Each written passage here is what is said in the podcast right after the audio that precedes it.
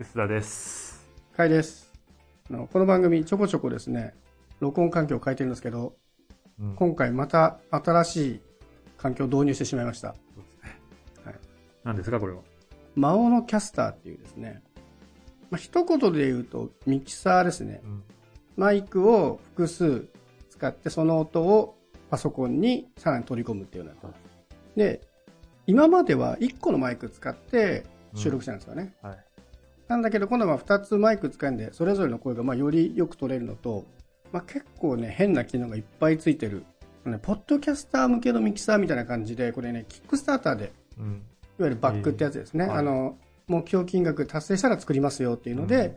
結構な人気で、いくらするんですか？これね、キックスターターの、あれ、トータル金額が71万ドル？結構な金額集めていて、もともとの目標はね、5000ドルぐらいだったんですけど、でね、バッカー、要はそのこれを欲しいって言ったら3300人ぐらいいるんで、結構人気集めていて、で、僕が、バックっていうですね、まあ、買ったに近いですけど、えはい。プランが149ドルで、マイクが1個ついてくるはい。プランにしたんですけど、だから本体自体はもっと安いですね、きっと。百数十ドルぐらい。はい。そしたらですね、なんかね、人気だったせいか、マイクおまけで1個つけますっていうので、ピンマイクもついてきて、うん。はい。かなりね、お得なプランなんですけどへ、で、その、キックスターターで完成した直後、グリーンファンディングで出しますっていうですね、えはい。日本のページの予告が出て、今ね、グリーンファンディングって日本のクラウドファンディングでも、この魔王のキャスターっていうのが、クラウドファンディングやってますね。お今残り27日ぐらい。でこっちも結構人気で、今277人います。目標金額10万円に対して、今830万。あ、もう全然余裕。うん、まあ余裕ですね。まあ10万なんてね、ね。ま全然こう、目標値じゃねえだろって感じですけど。ただね、金額が跳ね上がっておりまして、あ、はい。キックスターターで僕が買ったのがマイク付き149ドルに対し。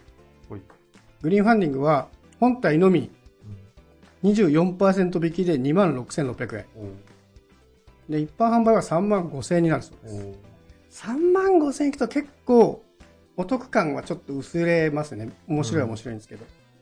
みたいなね、ちょっとね、音だけでは伝わりにくいんで、音で伝わる機能を紹介すると、だから音のエフェクト機能があって、今これがね、一般的な環境なんですけど、これモードボタン切り替えると、めちゃめちゃエコーが効くね、これカラオケモードかな？みたいなやつとか、これがなんかね、教会用モードとか。はい。そこにいるような感覚でね、音が取れるんですね。あとは、これがなんかね、谷底にいるみたいな、ええバディモードって言うんですけど、なんかね、こういう変な機能もあるし、あとは声を変える機能。はい。これがね、女性声らしいんですけど、これ女性じゃないんですよね。うん。あの、プライプライバシーに配慮して喋る人の声みたいになってますけど、俺の声も変わんの？そうそう変わったね。全然、これ、マイク2つ使ってんだから片方だけ変えたいですよね、本来はそうっ。すね。でなんかこのシリーズで、これがね、赤ちゃん声変わんないわ。変わんない全然変わんないよ、これ。これだとね、ロボットらしいんですけど、ロボットかな、これ。これロボットって伝わるかな。ロボットじゃないですよね。うん。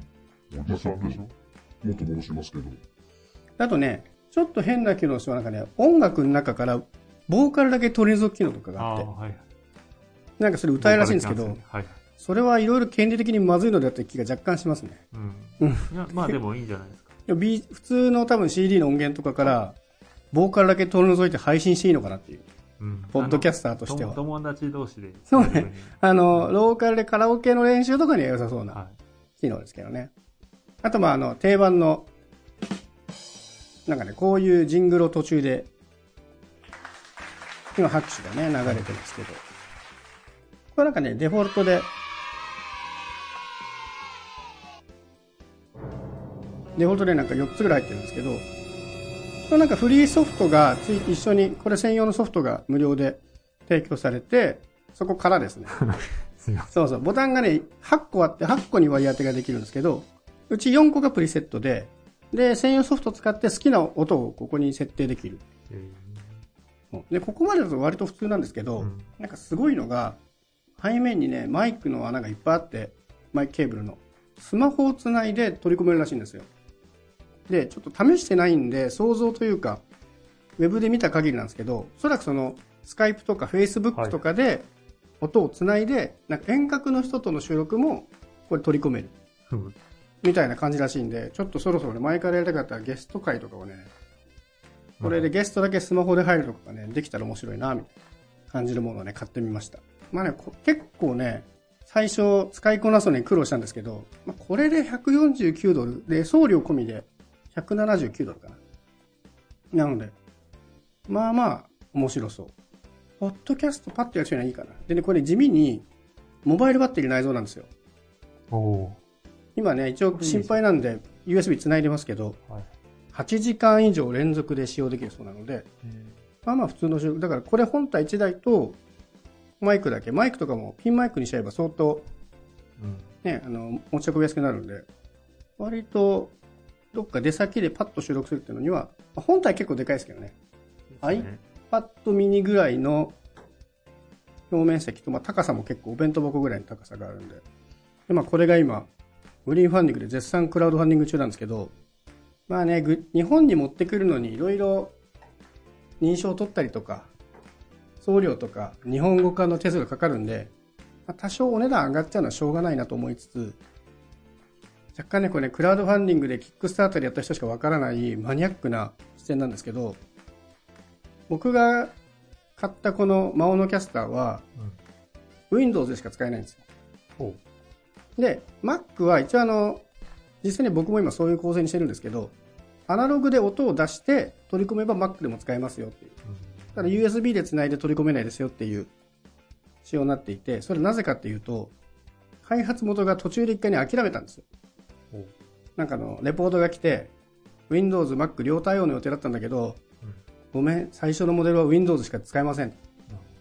で、待ってくれる人は Mac 対応をお届けしますう。で、待ちきれない人は Windows のみ対応で、どっちか選んでねっていうのがあって、まあ、僕はどうせ Windows しか使わないし、まあ、早く欲しいからって言って Windows 製を選んだんですけど、このグリーンファンディングはね、Windows のみ対応です。MacOS には対応していませんって書いちゃってるんですよね。